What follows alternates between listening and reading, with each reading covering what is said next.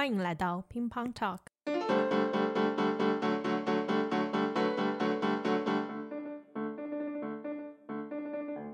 大家好，欢迎收听乒乓 Talk，我是慧。在这里，我们与个体对话，用具体经验呈现在德国的跨文化日常。今天在节目里和我交流的嘉宾是高晨阳。认识高晨阳是在一场非常精彩的现场演出上。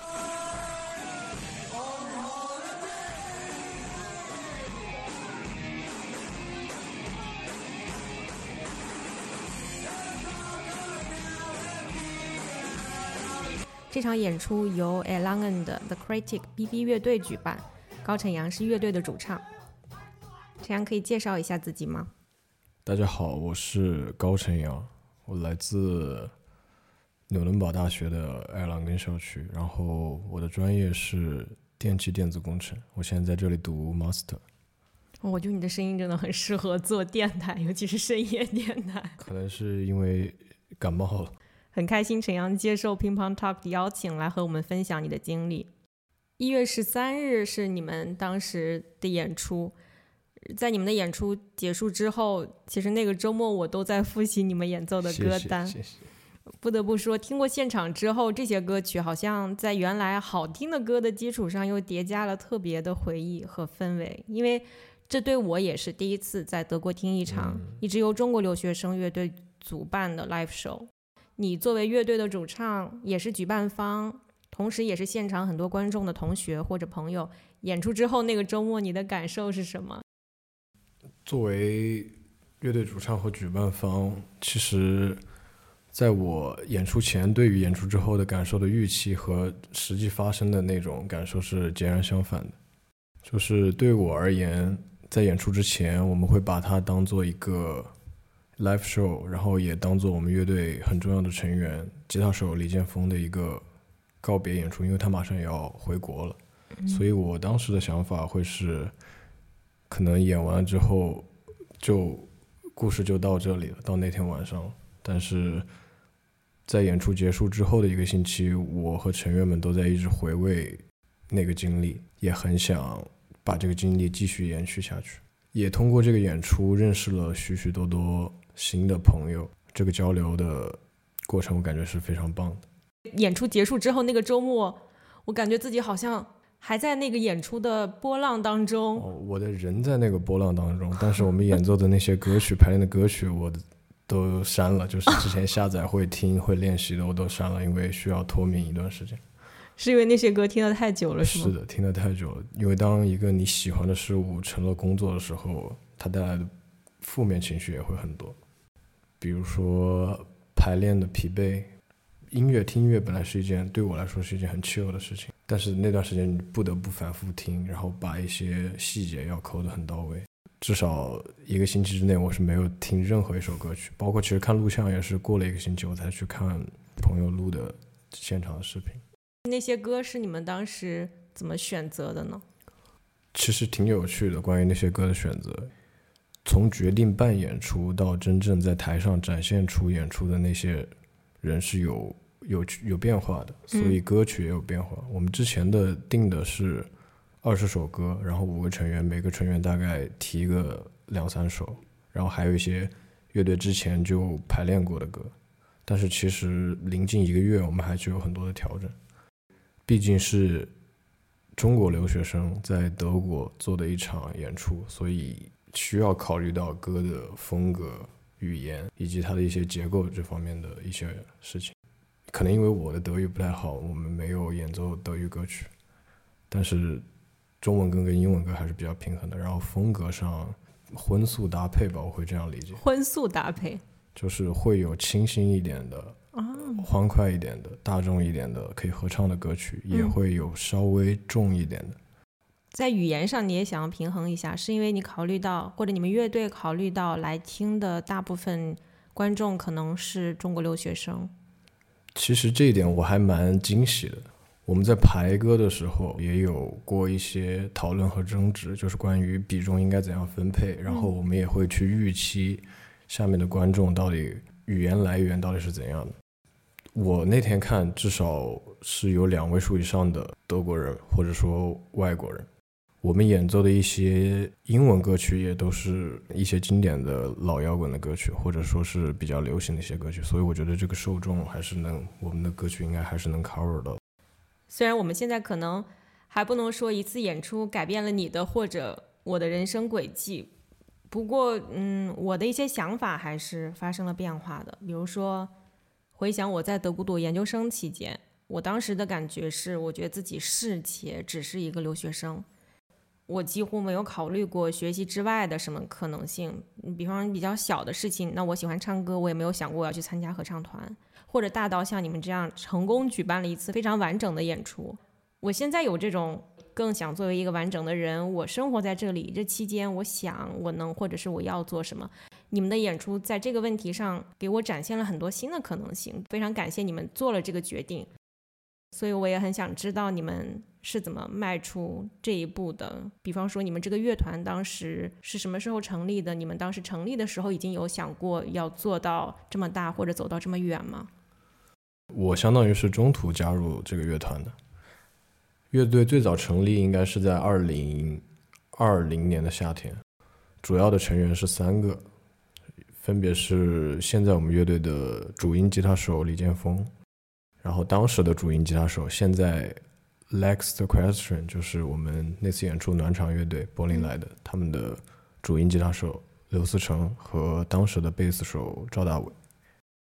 对我当时因为来的比较晚，所以错过了上一个乐队的大部分演出。对他们的演出也挺精彩的。他们从柏林来到 Elangen，我想这个距离也能说明你们之间应该是互相支持的关系。是的，所以如果以后他们不嫌弃的话，我们也可以去柏林和他们一起玩，一起演出。因为李建峰他创建了一个牛堡爱村的一个音乐者爱好者微信群，然后慢慢的是认识到了现在我们乐队的贝斯手王晚秋。乐队真正是一个整体，是在二零二一年的夏天，那个时候就有了一个要演出的想法，就是他需要一个目标去指引你，每周坐很久的车去到排练室去排练，不仅仅只是为了开心。最早我去的时候是在。是在纽伦堡的一个仓库去，去的话就要一个小时，回来要一个小时。后来大概到了七八月份，我们在爱尔兰根的一个餐馆跟他们有一些合作，就是我们会每周过去排一下练。真正大家觉得哦，我们已经排练了大概十首歌，还不错，可以拿出来供人听的时候，应该是在二二年的。二三月份的时候，三四月份那个时候，可能我刚回国一趟过回来，然后大家就决定要不要尝试一下，因为说这个事情也说了很久了，所以那个时候就由当时的贝斯手去联系了我们演出场地 Evac 这边的工作人员。当决定要演出在二二年的九月份的时候，我们排的会勤一点。中间有没有出现过，比方说？跟别的安排有冲突，要取舍一下。每个成员我想都会有，就是在德国这边留学的时间，它的分配也不是初中、高中那样，下课就是下课，上课就是上课。你可以说什么时候都是下课，你也可以说什么时候都在上课。某种程度上，也就意味着什么时候学习、学多久，可能要取决于你自己的安排。是的，都是一种在取舍。很感谢成员们。就是、也很感谢他们的付出，尤其是在演出前的那一个月。乐团的键盘手是一个博士生，当时你在舞台上这样介绍过他，然后我当时就觉得好酷啊！其实我们乐队最早创建的贝斯手赵大伟也是博士生，中场演出的杨博文同学也是博士生，这个确实是一个很值得讨论的点。他们承担了更多工作任务。时间都非常赶，但是也挺感谢他的付出。在这里，我可以简单描述一下那天，根据我做一个观众的视角经历，大概有将近两百人在现场，然后呢有两个乐队，嗯哼，有一个舞团，然后有不同的灯光效果，然后真的是一个很完整的表演。所以你们决定把表演办到这个规模是什么时候确定的？应该是二二年的四月份。二二年的六月份，我们就有跟 Evac 约到时间去看场地，然后当时他们给了我们一些选择，然后我们也经过了一些讨论以后，选择了我们演出的那个场地。然后也是在那一天，我们想了一下，我们乐队应该叫什么名字。哦，对英文名字叫 The Critic，然后中文名称叫 BB 乐队。对，想了很久很久很久，有多久？就是从二一年的十月份就开始想，但是就是在那天看完场地之后，我们的之前的贝斯手说就叫跟 critic 有关，然后我就觉得加个定冠词要酷一点，然后嗯中文也在想是评论、批评或者怎样。当时那个场景是在一个小清吧里面，然后大家都在讨论，呃，the critic 翻译成怎样的中文比较好，然后突然有个成员就说别逼逼了，就就大概这种样子。嗯所以说，哎逼逼还不错。然后评论本来可能都会被被逼逼掉，也有一语双关的感觉。每个人都会给这个名字加入一些自己的理解。嗯我的理解是，玩乐队这个事情是一种表达，它不仅仅只是一种呈现。虽然我们可能演奏的大部分歌曲都是就是翻唱，但是它也是一种表达，因为歌曲的选择、演出的模式和场上的状态。The critic 在我这里更多就是一种表达的感觉。你们决定要办一个专场，是一个大家共同想要做的事情，是一个集体的决定。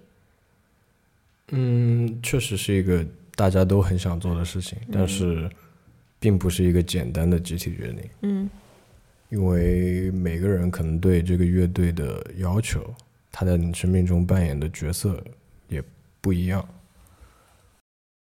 那你觉得，比方说你作为一个留学生在这里，那势必就有一些社交空白，因为可能我们以前的朋友、家人都不在身边，好像空闲时间多了一些。然后当时你好像每个周末有这么一个任务，都要去完成一件事情，而且你们有一个共同的目标。你觉得这个事情给你生活节奏带来一些改变吗？会有改变，就像你说的，每周至少要花一个半天的时间。就是我想象，如果是我的话，嗯，我会觉得我的生活好像突然变得更有仪式感了一些，有了一点使命感。最早是会有的，但是到了中期，就像一个长跑比赛，嗯你到了中期的时候，真的疲惫感也很多，然后焦虑感也很多。因为毕竟我们也不是很专业、很专业的乐乐手，到中期的时候会发现到了那个瓶颈，然后当我们会去复盘我们的排练的时候，就会有一些焦虑吧。你在国内的时候有没有参与过类似的活动啊？嗯，这个其实就是很遗憾的一个地方。国内其实，在读本科的时候，我也有参加我们本科的吉他社团，有被邀请过要不要去演出，但是我拒绝了。结果在我大四的时候，他们校园内办的一些音乐节，我去当观众的时候，我就有点后悔。就我当时很焦虑的，就是我很害怕在台前有什么问题或者出错，但实际上我作为一个观众，并且我自认为还是听了比较多现场的一个观众而言，不会太 care 那些错误，我会沉浸在那个氛围里面，还行就好。没错，这就是我的感受。办了现场演出的人，可能我在听他们如何回味这场演出的时候，可能更多的就是关于如何改进啊。当时印象比较深刻的都是犯了什么错误，可能出了什么问题。但是我作为一个观众，我的感受往往都是好不好玩，热不热闹。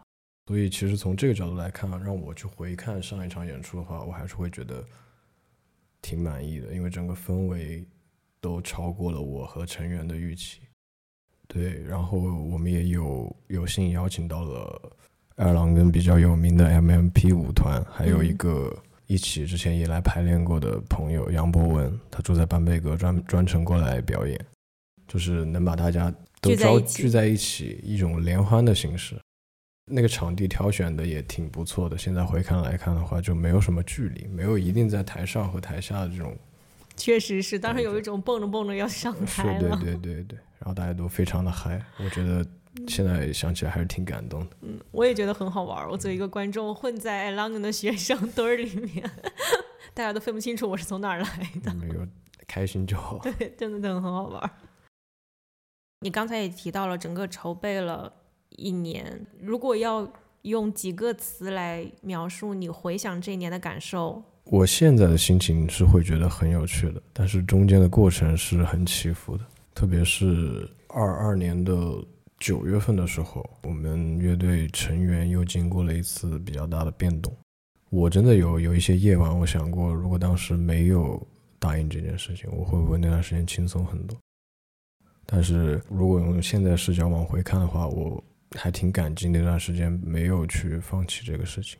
听你讲你们之前经历的这些复杂的情况，人员变动也好，场地协调也好，这些问题之后，我也会想，哇，幸亏他们没有放弃，要不然最后就没有这场演出了。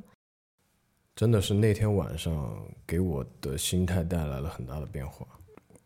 第二天的凌晨，我们在一起 party 的时候，我就在想有没有下一次。我会觉得再多一年的时间，会不会有更好一点的演出呈现给大家？但是我不敢跟我的队员说，大家也处于一种很疲惫的状态。对，那我也很感兴趣，在你们结束这场演出之后。重新再见面、再聚会的时候，你的其他成员是如何跟你分享他们在这场演出前后心态变化的？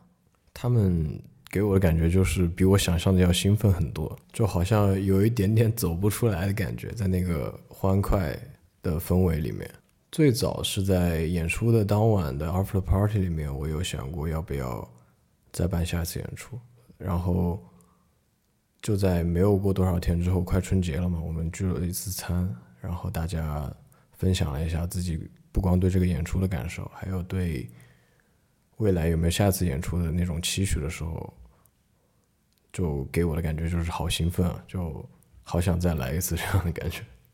关于舞台上的一些，我们的想法也差不多。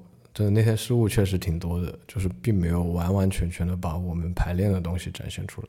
但是都觉得气氛超过预期的，就是暖场的乐队和中场的舞团把气氛也烘托到了一个一定的状态下。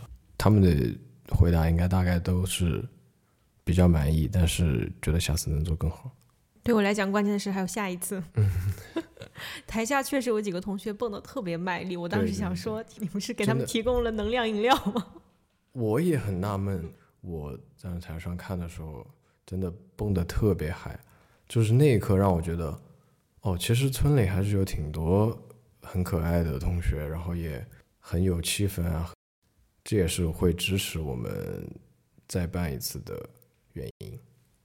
对，我想可能很多人也都是主要在扮演自己留学生的角色。对对对。对，但是其实他们有另外一面。对对对对对，都会有很有趣的灵魂。是的，我觉得也是。选择来德国读书肯定不是一个简单的决定，嗯，大家因为各种各样的原因做了这个决定，我很想跟每一个我尽可能的和具体的人接触到他们具体背后的想法。对我们来讲也是，我以前也会有这种感觉。我知道这里有很多中国留学生，我自己是一个中国留学生，但是我对这个群体的印象也特别的集体和模糊。图书馆走的最晚的那一群同学，通常可能是中国留学生。我可能会觉得上课比较沉默的那群同学可能是中国留学生，但是我其实不具体的认识多少人，他们是怎么来的，然后在这里做了什么，经历了什么，我觉得都会很有趣。我也很很赞同你的想法，真的只有认识了更多的人，才会有更多的可能性。你有听过刘德华这个词吗？当然听过。我觉得这个名字总结的很好。这个名字总结的很好。可能我对这个名字还比较。接受或者比较喜欢的原因，是因为我可能比较喜欢刘德华。真的是因为刘德华。真的真的。对这个名字其实蛮有趣的。嗯。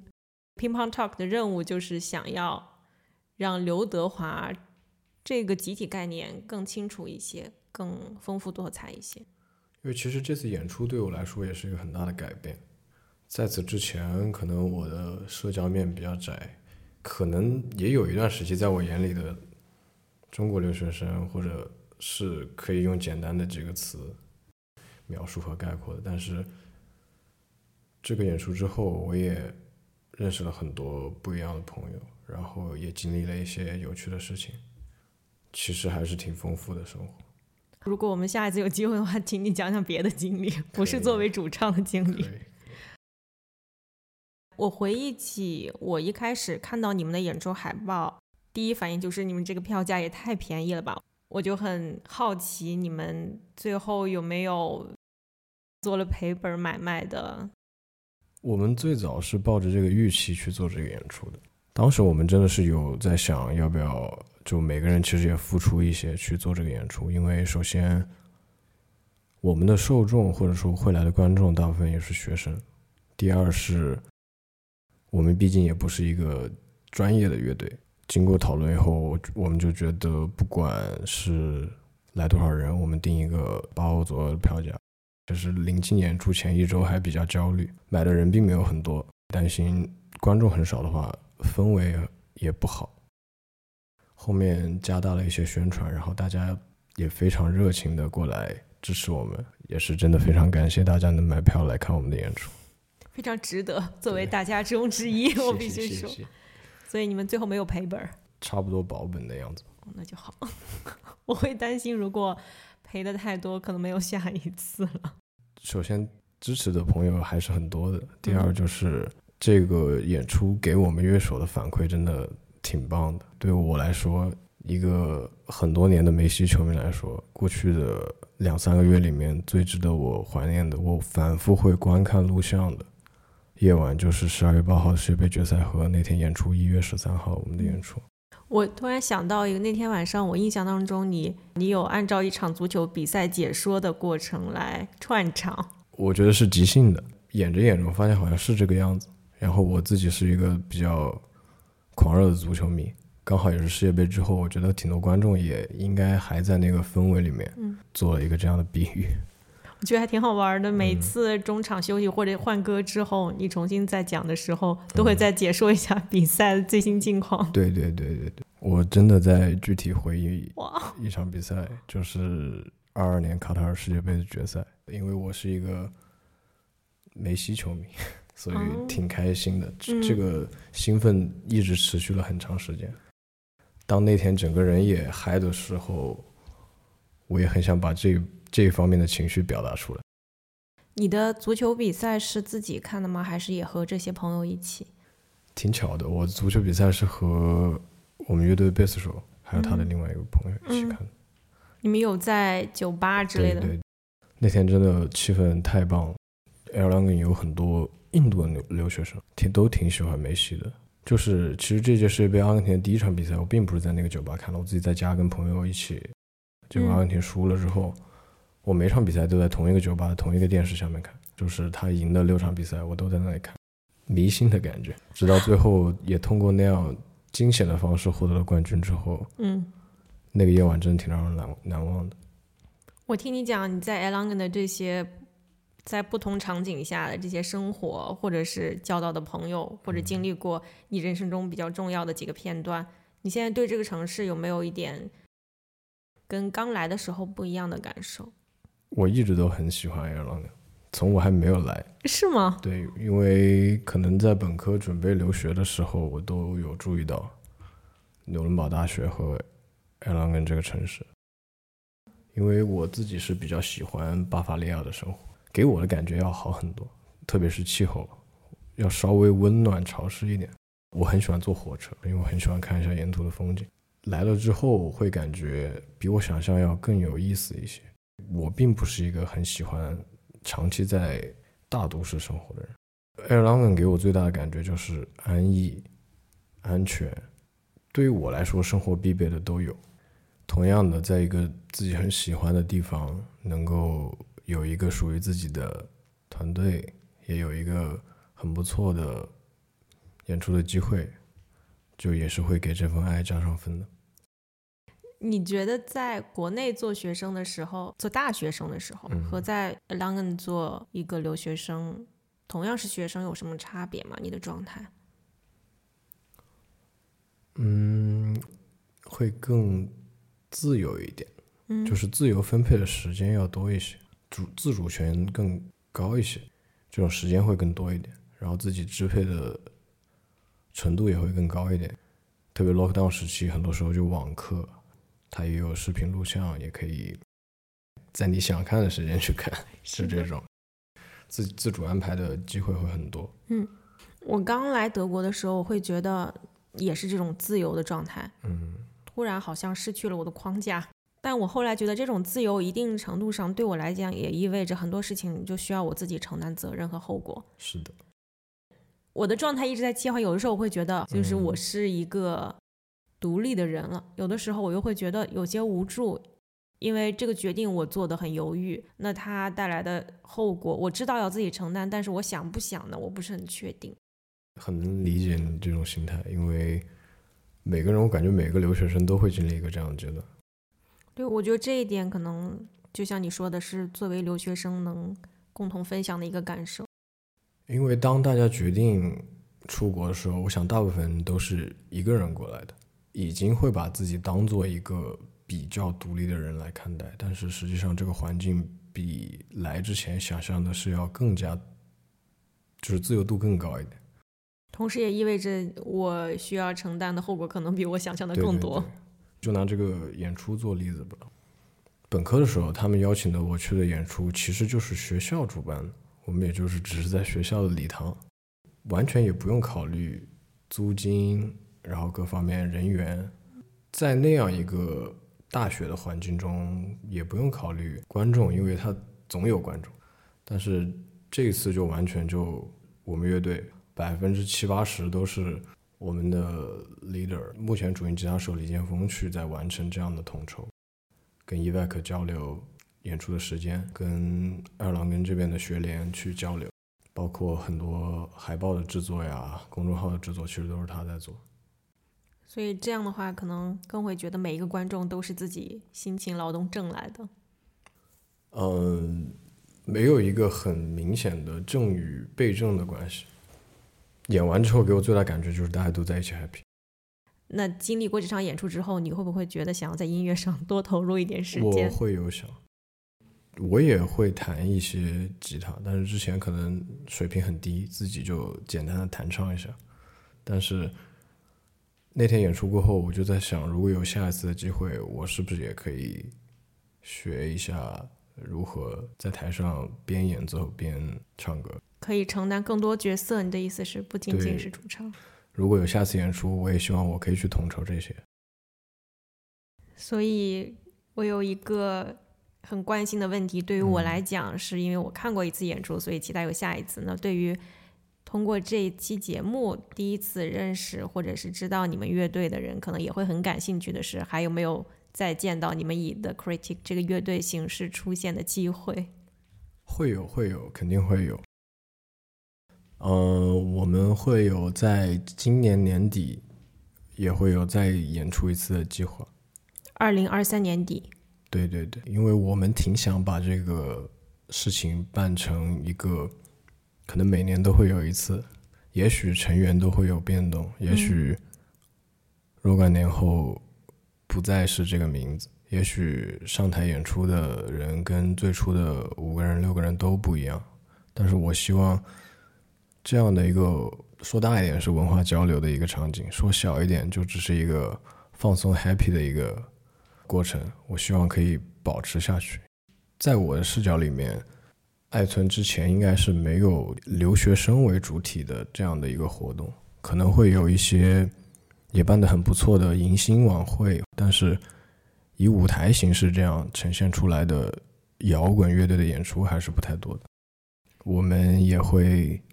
为此而努力的，在今年的年底也做一次同样的演出。既然你已经在节目里面许下了这个愿，到时候如果不实现的话，呃，应该不会。那就好，你有底气这样说。我挺有底气的。好，那我太期待了。好的，非常感谢陈阳和我们分享你的观点和经历，也希望你能继续做自己热爱的事情。会的。如果有机会，欢迎你再来乒乓 Talk 做客。感谢大家收听这一期乒乓 Talk，更多节目会发布在 Apple Podcast 和 Spotify 等平台。制作完成后，我们会将德语单集的翻译发布在巴伐利亚对华高教中心官方网站上，网址是 bychina 点 de。